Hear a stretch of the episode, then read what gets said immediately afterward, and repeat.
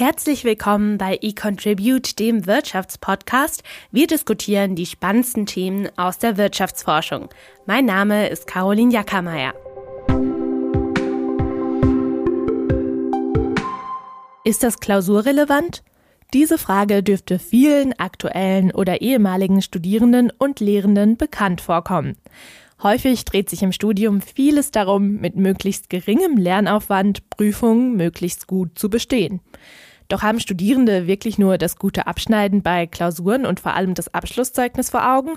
Oder erhoffen sie sich auch durch das im Studium angeeignete Wissen einen Vorteil im Berufsleben? Darüber spreche ich heute mit Laura Ehrmann-Trautsch. Sie ist Doktorandin an der Universität Bonn und bei eContribute und forscht vor allem in den Bereichen Arbeits-, Verhaltens- und Bildungsökonomie. In ihrer aktuellen Studie hat sie gemeinsam mit Pia Pinger, mit der wir ja bereits in der zweiten Folge unserer aktuellen Staffel über Chancengleichheit in Schulen gesprochen haben, und Renske Stahns analysiert, was sich Studierende eigentlich von ihrem Abschluss erhoffen. Ein Ergebnis vorweggenommen, die Mehrheit der Studierenden erwartet, dass das, was sie während ihres Studiums lernen, nicht zentral für den Erfolg auf dem Arbeitsmarkt bzw. vor allem für die späteren Löhne ist. Wir diskutieren darüber, welchen Vorteil Studierende durch einen Abschluss erwarten, ob es Arbeitgeberinnen eher auf das erlernte Wissen oder doch eher auf das Zeugnis ankommt und was sich an deutschen Universitäten ändern sollte.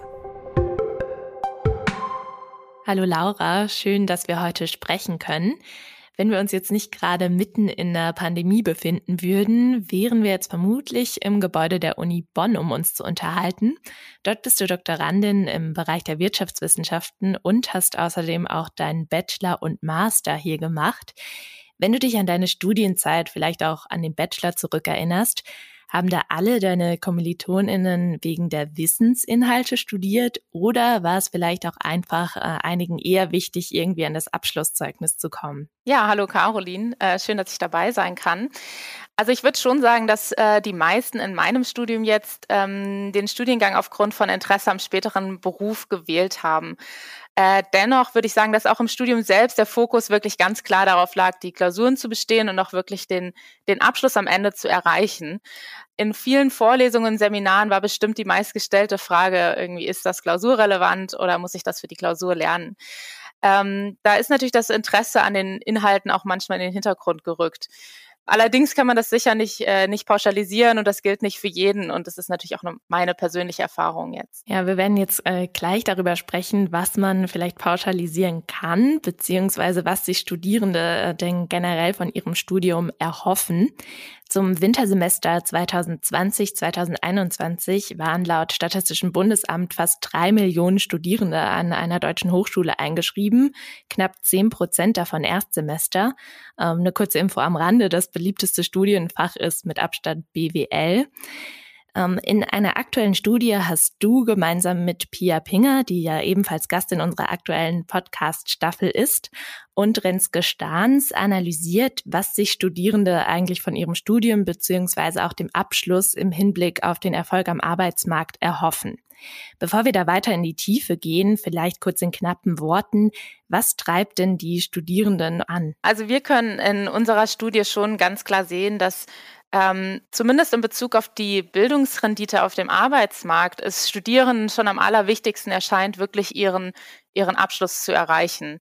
Also Studierende erwarten wirklich, dass sich diese Bildungsrendite mit dem Abschluss manifestiert und dass die Inhalte oder die Fähigkeiten, die sie auf dem Weg dorthin erlernen, ähm, zumindest für die, für die Gehaltserwartungen nicht so eine große Rolle spielen. Mhm. Jetzt hast du gerade schon das Wort äh, Bildungsrendite in den Raum geworfen. Ähm, äh, wenn ich richtig liege, bezeichnet das eben den Unterschied zwischen dem, was man ähm, auch aufs Leben gerechnet mit einem höheren Bildungsabschluss verdient, also jetzt zum Beispiel mit dem Studium verglichen zu einem ähm, geringeren Bildungsabschluss. Genau, ja. Und äh, dass sich das eben auch lohnt oder auch tatsächlich zu diesen Lohnvorteilen führt, wurde ja auch schon in ähm, diversen Studien erhoben, zum Beispiel auch in der Bildungsstudie des IFO-Instituts 2017. Die hat ergeben, dass im Vergleich zum Job-Einstieg nach einer Berufsausbildung ähm, verdienen Universitätsabsolventinnen im Schnitt 1667 Euro netto mehr pro Monat als eben mit der klassischen Lehre. Ähm, in der Ökonomie wird das eben, wie wir besprochen haben, gerade als Bildungsrendite bezeichnet. Ähm, wie die zustande kommt, wollen wir gleich ja auch noch ähm, genauer erörtern, beziehungsweise was die dann für eine Bedeutung für die Studierenden hat. Ähm, zunächst aber vielleicht zu einer kurzen zeitlichen Einordnung. Seit wann erleben wir denn eigentlich diesen akademischen Boom äh, mit diesen sehr hohen Studierendenzahlen und auch den auseinanderdriftenden Löhnen eben bei AkademikerInnen und Nicht-AkademikerInnen? Wir sehen auf jeden Fall ganz klar, dass der Anteil der Beschäftigten mit einem Studienabschluss, also mit einem akademischen Abschluss, so in den letzten 40 Jahren wirklich äh, stetig angestiegen ist. Ähm, und in den letzten 20 Jahren hat sich der Trend einfach nochmal weiter verstärkt. Also wir sehen zum Beispiel, wenn wir uns 2018 angucken, da haben 30 Prozent äh, der 30 bis 35-Jährigen einen akademischen Abschluss im Arbeitsmarkt, aber eben nur 18 Prozent der 55 bis 60-Jährigen. Also da ist wirklich ähm, ganz eindeutig ein, ein, steigender Trend zu sehen. In der VWL gibt es ja auch schon seit Jahrzehnten zwei Theorien, die sich mit der Bildungsrendite beschäftigen. Die Humankapitaltheorie Theorie von Becker, die besagt, dass Bildung eben zu Akkumulation von Fähigkeiten und Wissen führt, die dann eben wiederum entlohnt wird. Und dem entgegen ähm, steht die Signalwerttheorie von Spence, ähm, die besagt, dass ArbeitgeberInnen die wahren Fähigkeiten von den Arbeitnehmenden gar nicht im Voraus beobachten können und sich auf Signale wie eben zum Beispiel Abschlusszeugnisse verlassen müssen. Da spielen dann Wissen oder Inhalte keine primäre Rolle.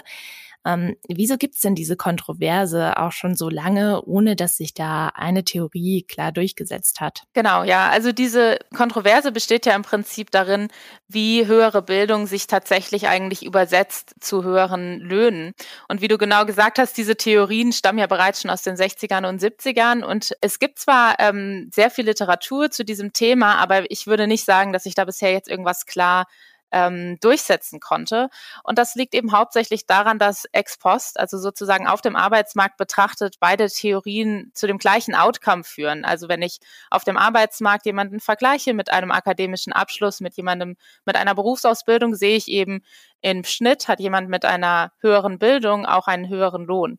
Man kann aber eben schlecht sagen, woher das tatsächlich kommt, weil beide Theorien eben zu diesem Outcome führen würden. Wo setzt denn da jetzt eure Studie an, beziehungsweise welchen neuen Blickwinkel nehmt ihr da ein? Also unsere Studie ist ein bisschen anders als diese schon vorhandenen Ex-Post-Studien, weil wir eine sogenannte Ex-ante-Betrachtungsweise einnehmen.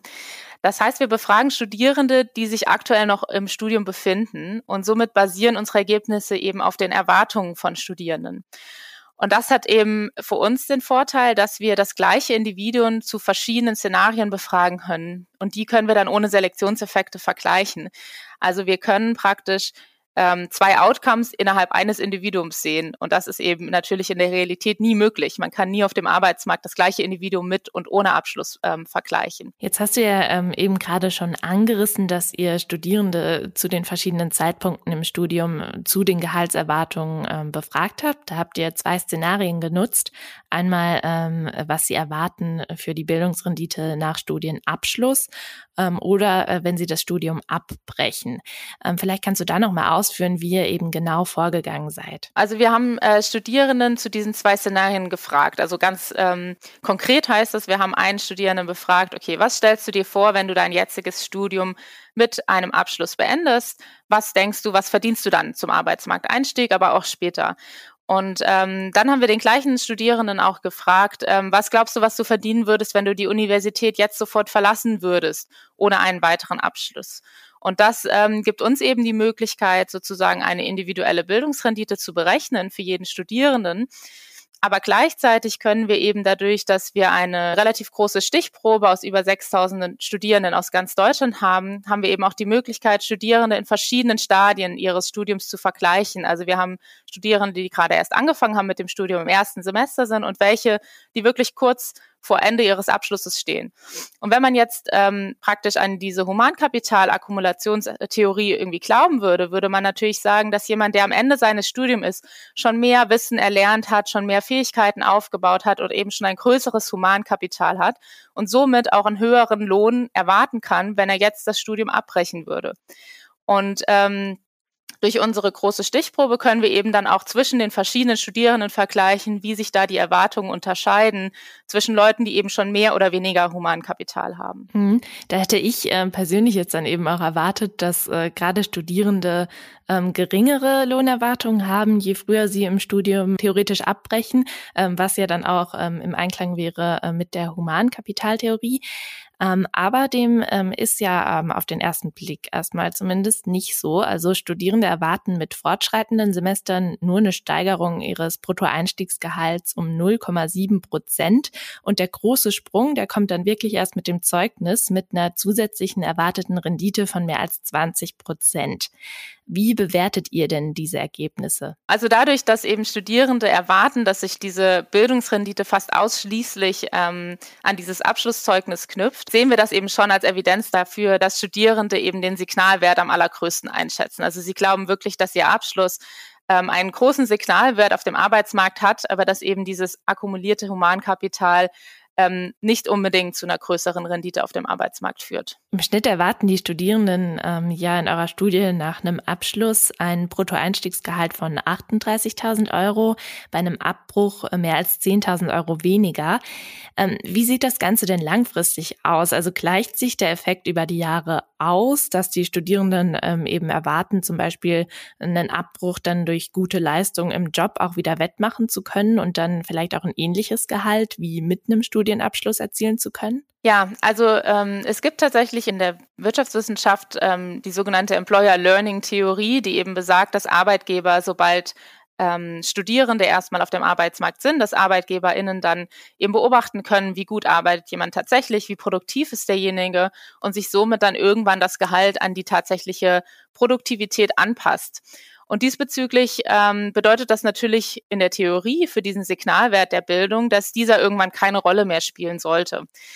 Ähm, wir sehen aber in unseren Daten tatsächlich, ähm, dass Studierende das nicht erwarten. Also sie erwarten tatsächlich, dass diesen, dieser Signalwert, den sie am Anfang ihres Berufslebens ähm, nutzen können, um ein höheres Gehalt äh, zu bekommen, dass der sich tatsächlich über ihr komplettes Berufsleben weiterhin fortsetzt. Also nur die allerwenigsten glauben, dass sie diese diese Lohnlücke, die am Anfang entsteht, wirklich ähm, schließen können. Gibt es da denn äh, Unterschiede, was zum Beispiel die Fachbereiche angeht? Da sehen wir eben ganz deutlich, dass der Signalwert eines Abschlusses in den MINT-Fächern, also Mathematik, Ingenieurwesen, Naturwissenschaft und Technik, eben schon wesentlich höher ist, verglichen mit ähm, einem Abschluss in Geisteswissenschaften zum Beispiel. Wenn äh, wir jetzt auch zum Beispiel an das Thema der ersten Staffel unseres Podcasts zurückdenken, ähm, Gender, äh, da interessiert mich in dem Zusammenhang auch, ähm, ob das zum Beispiel Frauen und Männer anders sehen? Also erwarten Frauen oder Männer da unterschiedliche Signalwerte von einem Abschlusszeugnis?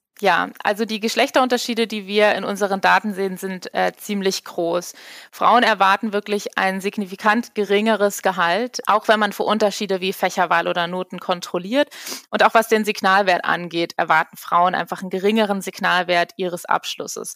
Das ist tatsächlich aber hauptsächlich dadurch bedingt, dass Frauen ein ähm, geringeres Gehalt erwarten, wenn sie ihr Studium abschließen. Also wenn ähm, wenn Studierende ihr Studium vor Abschluss ähm, abbrechen müssen oder über dieses Szenario nachdenken sollen, ist es tatsächlich so, dass sich die Gehälter zwar auch unterscheiden zwischen Frauen und Männern, aber weniger als im Falle eines Abschlusses. Hm.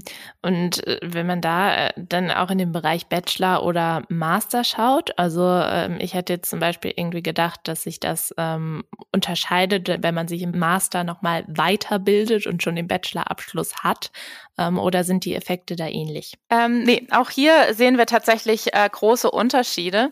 Die Hauptergebnisse in unserem Papier beruhen tatsächlich auf Masterstudentinnen. Ähm, da eben im Falle eines Studienabbruchs Masterstudentinnen immer noch auf einen akademischen Abschluss, nämlich auf ihren Bachelorabschluss, ähm, zurückgreifen können, sozusagen, wenn sie auf den Arbeitsmarkt gehen.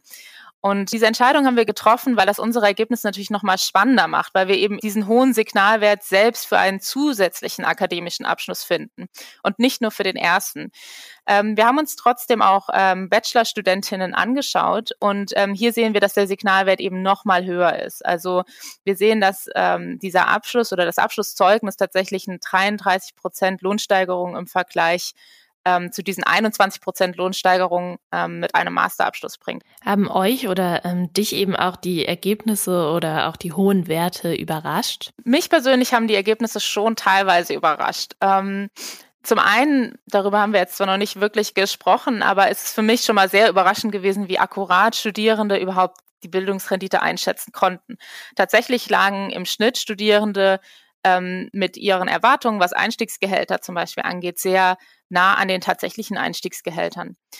Bezogen jetzt auf den Signalwert und den Humankapitalwert hatte ich tatsächlich schon erwartet, dass Studierende beides sehen. Aber dass die Ausprägung jetzt so stark auf dem Signalwert liegt, war ähm, für mich persönlich schon überraschend. Wie sieht denn genau das ähm, dann aus, wenn wir eben in die Praxis schauen, also doch nochmal in diese Ex-Post-Betrachtung gehen?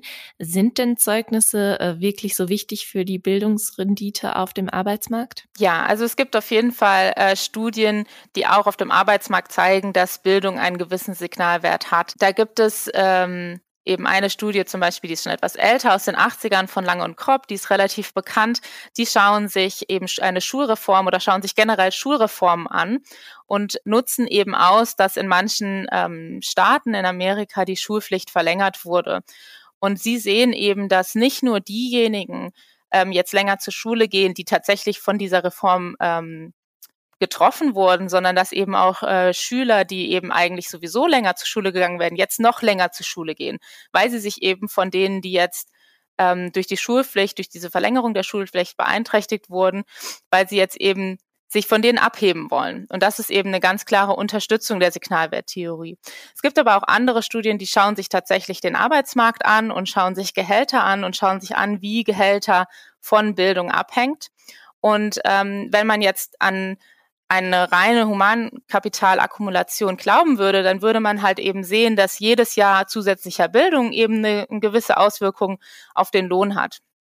Was aber die Studien dort finden, ist tatsächlich, dass eben diese Jahre, in denen zusätzliche Bildung mit einem zusätzlichen Abschluss oder einem zusätzlichen Zeugnis ähm, sozusagen belohnt wird. Also wenn man jetzt im deutschen Fall sich überlegen würde, im Bachelor ist eben das dritte Jahr das, in dem man normalerweise ähm, sein Zeugnis bekommt, dort gehen die Renditen eben nochmal sprunghaft nach oben. Und das ist eben auch ein ganz klares, klarer Indiz dafür, dass eben diese Zeugnisse doch ähm, sehr wichtig sind auf dem Arbeitsmarkt auch. Hm, aber eben wie du angerissen hattest, äh, gibt es trotzdem auch zahlreiche Studien, die Evidenz äh, für auch die Humankapitalwerttheorie liefern. Ähm, kann man dann, also muss man am Ende einfach dann doch sagen, okay, schlussendlich spielen einfach beide Faktoren eine Rolle und das ähm, lässt sich vielleicht auch nie ganz äh, sagen, woran das jetzt wirklich liegt. Genau, es gibt natürlich auch Studien, ähm, die die Humankapitaltheorie unterstützen. Und das ist ja durchaus auch ein äh, Forschungsfeld, was jetzt seit den 60er, 70ern auch besteht.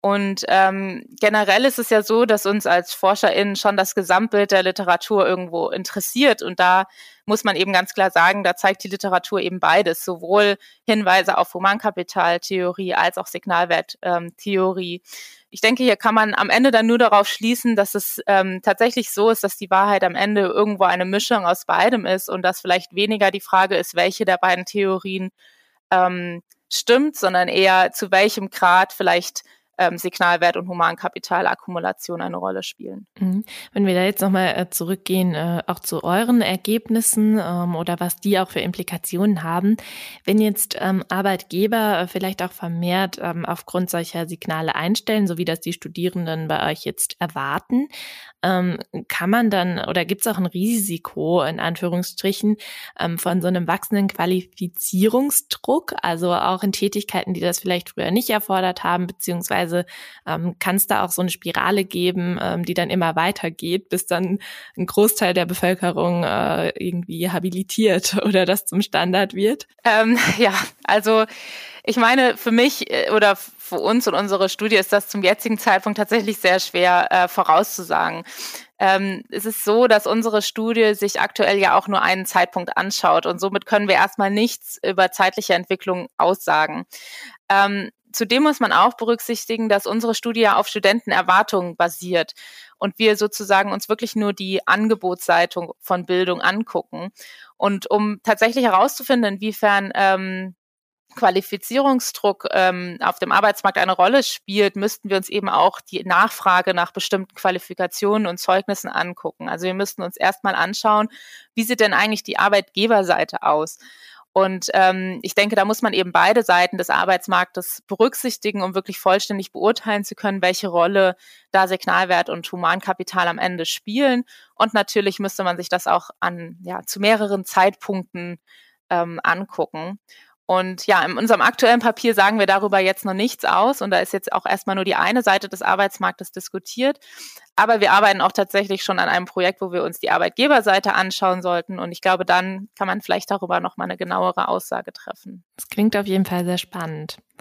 Ähm, wenn wir jetzt nochmal irgendwie auf das Bildungssystem und die äh, Lehre heutzutage schauen, ähm, dann beschweren sich ja gerade vielleicht auch ProfessorInnen oder Lehrende allgemein ähm, schon oft auch über diese eingeschränkte Bereitschaft äh, ihrer Studierenden, äh, Material über das hinauszulernen, was für die Prüfung relevant ist. Das knüpft ja auch an zum Beispiel deine oder Erfahrungen, die ich auch gemacht habe, an, ähm, dass irgendwie die Hauptfrage in Veranstaltungen ist, was ist denn klausurrelevant? Ähm, eure Ergebnisse legen ja auch nahe, dass solche Beschwerden vielleicht auch durchaus gerechtfertigt sind. Ähm, wie kann man denn Studierende dann dazu bekommen im jetzigen Bildungs- oder auch ähm, universitären System, ähm, sich auch aus eigener Motivation Wissen anzueignen und eben nicht nur für die Note oder für die Prüfung? Ja, also generell glaube ich jetzt nicht unbedingt, dass jetzt unsere Studie per se Studierenden ähm, die intrinsische Motivation zum Studium abspricht. Also wir zeigen zwar schon ganz klar, dass Studierende erwarten, dass sich diese Bildungsrendite, also diese externe äh, Bestätigung hauptsächlich durch den Abschluss verwirklicht. Ähm, was aber natürlich nicht unbedingt heißt, dass ähm, nicht auch zusätzlich eine eigene Motivation oder ähm, ein eigenes Interesse zu studieren eine Rolle spielt und dass sich Studierende jetzt gar nicht für Inhalte begeistern können. Ähm, das zeigt ja auch, dass wir ähm, finden, dass tatsächlich diese finanziellen Anreize für Studierende gar nicht unbedingt maßgeblich sind, ähm, zum Beispiel die Entscheidung zu treffen, ob Studierende äh, ihr Studium tatsächlich abschließen oder nicht. Ähm, da spielen halt eher Faktoren wie Zufriedenheit mit dem Studium eine Rolle. Ähm, ja, dennoch könnte ich mir schon vorstellen, ähm, dass es hilfreich sein könnte, Studieninhalte ein bisschen besser an spätere Berufsrealitäten teilweise anzupassen, um einfach da eine klarere Verbindung zwischen Studium und Job herzustellen und dass das eben ähm, Studierende auch noch mal ein bisschen mehr motivieren könnte für die Studieninhalte. Ähm, aber das ist was, worüber unsere Studie tatsächlich auch nichts aussagt. Ja, andere gehen ja da auch noch mal einen Schritt weiter oder fordern auch drastische Reformen äh, bis zur Abschaffung des Bildungssystems. Also der US-amerikanische Ökonom Brian Kaplan äh, zum Beispiel hat 2018 ein sehr pointiertes Buch veröffentlicht mit dem Titel The Case Against Education: Why Education System is a Waste of Time and Money. Und er kritisiert, dass auf dem Arbeitsmarkt ähm, Noten mehr zählen würden als Wissen und fordert, dass Regierungen Mittel für Bildung einstreichen sollten und stattdessen wieder mehr Menschen eine praktische Berufsausbildung forcieren sollten. Äh, Bildung würde maßlos überschätzt und sei nur noch ein Jagen von Einsen statt wirkliches Aneignen von Wissen. Hat er recht? Das ist eine, ich glaube, das ist eine sehr, sehr schwierige Frage. Und ja, es gibt natürlich auch Stimmen ähm, in der Wissenschaft, die sagen, naja, wenn Bildung wirklich einzig ein Weg ist, um die eigene Produktivität zu signalisieren, ähm, sollte dann das ganze Bildungssystem nicht irgendwie schlanker werden. Und gerade das akademische Bildungssystem sollte das nicht reduziert werden, sollte man das nicht effizienter machen. Warum dauert dann ein Studium so lange? Und es muss doch eigentlich einen besseren, effizienteren und vor allem äh, weniger teuren Weg geben, dieses Signal für den Arbeitsmarkt zu erlangen. Aber wie schon gesagt, das Argument geht ins Extreme, weil das wirklich darauf basiert, dass Bildung tatsächlich ausschließlich einen Signalwert enthält und auch ansonsten keine Vorteile bringt, wie zum Beispiel höhere ähm, Fähigkeiten, aber auch externe Effekte spielen ja hier eine Rolle. Und ähm, zum einen zeigt ja das Gesamtbild der Literatur, dass sowohl Signalwert als auch Humankapital eine Rolle spielen. Und zudem, selbst für den hypothetischen Fall, dass Humankapital keine Rolle spielt, müsste ja das System so funktionieren, dass wirklich jeder die Rendite von Bildung richtig einschätzen kann und danach auch wirklich die richtige Kosten-Nutzen-Abwägung macht. Da zeigen auch wirklich Studien, zum Beispiel eine Kollegin aus Mainz, Katja Kaufmann, schaut sich ähm, Familien in Mexiko an und sieht dort eben, dass ärmere oder benachteiligtere Familien ganz stark auf die Kosten von Bildung reagieren und dass ihre erwartete Bildungsrendite viel, viel höher sein muss, damit diese tatsächlich äh, ein Studium beginnen. Und ähm, allein das zeigt ja schon, dass, dass ähm, eine rein private Finanzierung von Bildung jetzt nicht gerade besonders gut wäre für Chancengleichheit. Ähm, naja, also man merkt auf jeden Fall, ähm, um das Bildungssystem irgendwie fair und effizient zu gestalten, müssen wir uns ganz vielen komplexen Problemen stellen. Und da spielen auch mehr Aspekte einfach eine Rolle als ähm, die Frage, inwiefern die Bildungsrendite durch Humankapital oder Signalwert bedingt wird. Ist natürlich ein Riesenthema. Das kann man natürlich auch nicht auf ähm, diesen einen Aspekt runterbrechen, wie du sagst. Ähm, trotzdem vielleicht kann man einige Kritikpunkte, äh, wie eben auch äh, ja die Bedeutung von einem Zeugnis ähm, über Wissensinhalte ähm, oder eben einfach Kritik an diesem ja, Jagen von Noten oder Prüfungsabschlüssen auch irgendwie auf Deutschland übertragen, beziehungsweise ähm, wenn man das mit der mit euren Ergebnissen oder eurer Studie verknüpft, welche Implikationen ähm, hat das dann auch für die Politik oder für Universitäten hierzulande? Ich meine, natürlich kann man jetzt wirklich darüber nachdenken, wie du auch schon gesagt hast, in wie vielen Kursen habe ich denn tatsächlich was Nützliches gelernt und welcher Anteil meines Studiums war tatsächlich hilfreich für meinen Job und wie viel brauche ich jetzt gar nicht mehr. Ähm, ich denke halt, dass diese, die Antwort auf diese Fragen wirklich je nach Beruf und Studium sehr unterschiedlich ausfallen können. Also das kommt ja auch immer darauf an, in welchem Beruf man dann landet am Ende, wie viele, wie viel der Studieninhalte man tatsächlich nutzen kann noch. Ähm, aber es gibt natürlich auch in Deutschland auf jeden Fall auch Berufseinsteigerinnen, ähm, die behaupten, dass sie eigentlich gar nichts mehr von den Inhalten ihres Studiums nutzen können und dass der Abschluss wirklich ein reines Signal an den Arbeitsmarkt war. Und ich denke, in der Hinsicht sollte man auf jeden Fall auch für das deutsche Bildungssystem weiterhin untersuchen, äh, wie gut tatsächlich aktuelle Studiengänge die Studierenden auf ihren Beruf vorbereiten und wo man vielleicht einfachere Wege finden kann, so ein Signal an den Arbeitsmarkt ähm, zu senden. Aber ähm, als weitere Implikation ist ein bisschen unsere Analyse der Studienabbruchswahrscheinlichkeit.